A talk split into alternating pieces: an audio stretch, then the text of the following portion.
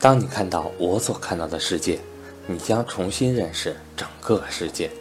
大家好，我是班主任韩登海，格局商学院系列收费课程支持随报随学，欢迎想学习的伙伴找我报名咨询。我的手机和微信为幺三八幺零三二六四四二。今天我们将要阅读的主题是：毕业了，工作在哪里？之起步君安。一九九四年，一部名为《古风》的电影在全国各大影院上映后，旋即引起了极大反响。这部电影以轻喜剧的形式描画了二十世纪九十年代初期全民炒股的癫狂众生相。电影中，知名影星潘虹饰演的角色潘丽，在跻身大户室，成为股市一姐时，她的每一个下单或平仓的电话，都会引来无数旁人侧耳偷听。而电影中潘虹手里的大哥大，在当年几乎成了大款的标配。事实上，经历过那个时代的股民，在自己的记忆深处。几乎都会有一个关于大户室的神神奇故事，这些故事或是亲眼所见，或是口耳相传。股票交易所的大户室几乎成了神秘的代言词。如果一个散户能从交易大厅做到大户室，更算得上是一段传奇。关于大户室的正史记载显示，一九九零年十二月十九日，上海证券交易所正式成立。也正是在这一天，总部位于上海的申银证券开设了上海第一个大户室，由此出现了中国第一代个人证券投资大户。不过，1994年尚未大学毕业的林晋峰已经是大户室里的常客。电影《古风》里的种种形场景，他都亲身经历，或者是目睹过。所幸的是，在这个沸腾的市场里。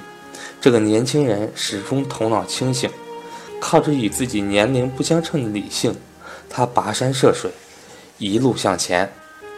也正是在1994年，林晋峰告别了自己的大学生涯，正式走向社会。20世纪90年代中期，国家对于大学毕业生还是采取包分配的政策，但在深圳大学，很多当地的学生已经有了一定的自主权。不过，毕业的去向不是政府机构，就是国有企业。总之，安定富足、上升阶梯清晰的工作都是大家争抢的对象。但这显然不是林晋峰想要的。四年的炒股经历，已经令他在物质上获得了极大的满足感。走进大户室就是一个明证。但炒股在那个时代，毕竟算不上是一份职业，在很多世俗的眼光看来。炒股，即使算得上是一份职业，估计也只是那些无所事事、喜好投机的人才将其视作职业。林晋峰想要的是一份能够与股票投资有关联的工作，或者至少这份工作不会影响到他个人的股票投资。但是，这可能吗？手上戴满硕大的佛珠，办公室里摆放着一个巨大的佛像。很多年后，林晋峰。还清晰地记得第一次见到张国庆的场景。一九九四年的张国庆、张国庆和君安证券，在整个深圳乃至中国证券市场都炙手可热，如日中天。张国庆这个人出生很传奇，二十世纪七十年代从部队复员后进入银人民银行系统，先后担任湖北省人民银行办公室副主任。深圳人民银行证券管理处处长等职务。一九九二年八月，张国庆下海创办君安证券，并担任董事长兼总经理。君安证券设立之初，由包括军队企业在内的五家国有企业投资，注册资本五千万元。证券法出台之前，也是君安最辉煌的时期。张国庆几乎垄断了新股的市场发行。有人形容说。当时的深圳股票市场只有一人独大，四个字才可以形容张国庆在这个行业中的地位。一九九四年，正值君安证券高歌猛进，新股发行承销急需人手，因此当君安证券在深圳大学提出要吸收刚毕业的大学生时，林劲峰立即递上了自己的简历。初试、复试、面试，过五关斩六将，林劲峰终于站到了张国庆的面前。这个小伙子还可以，有点基础知识，进来吧。张国庆这几句话算是给林劲峰发了最后的通行证。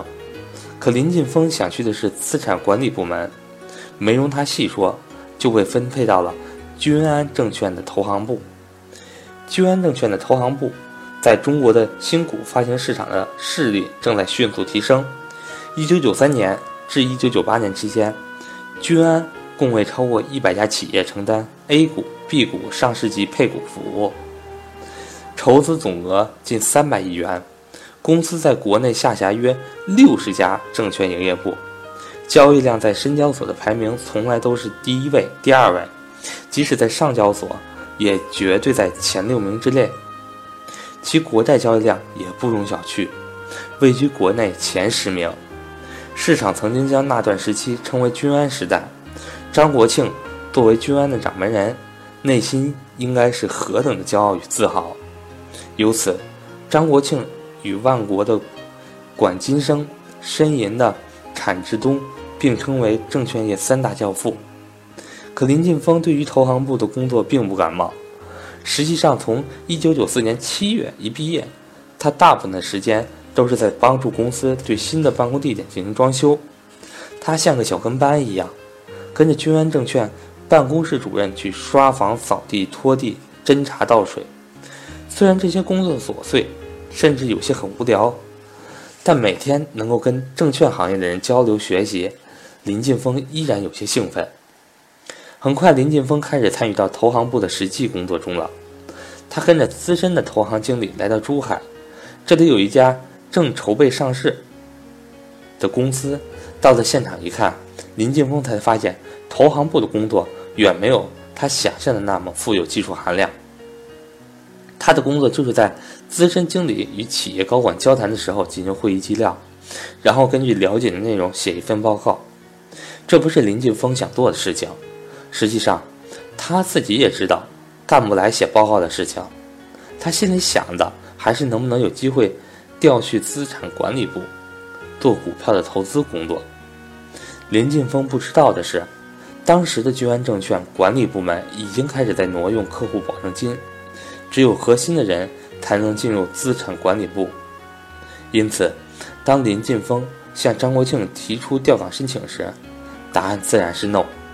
林晋峰不死心，他又为君安当时承销的鲁石化做了一份研究报告。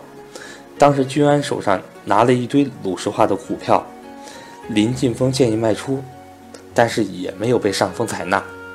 后来这家公司的股票从七元跌到了一元，惨不忍睹。那时的林晋峰个人财富已经达到百万级，对他来说，更希望工作能够贴近兴趣。而不是为了解决口粮问题，如此三番，林晋峰对君安证券的这份工作已经索然无味，去意已决。张国庆个人和君安证券最终的落寞也显得有些悲凉。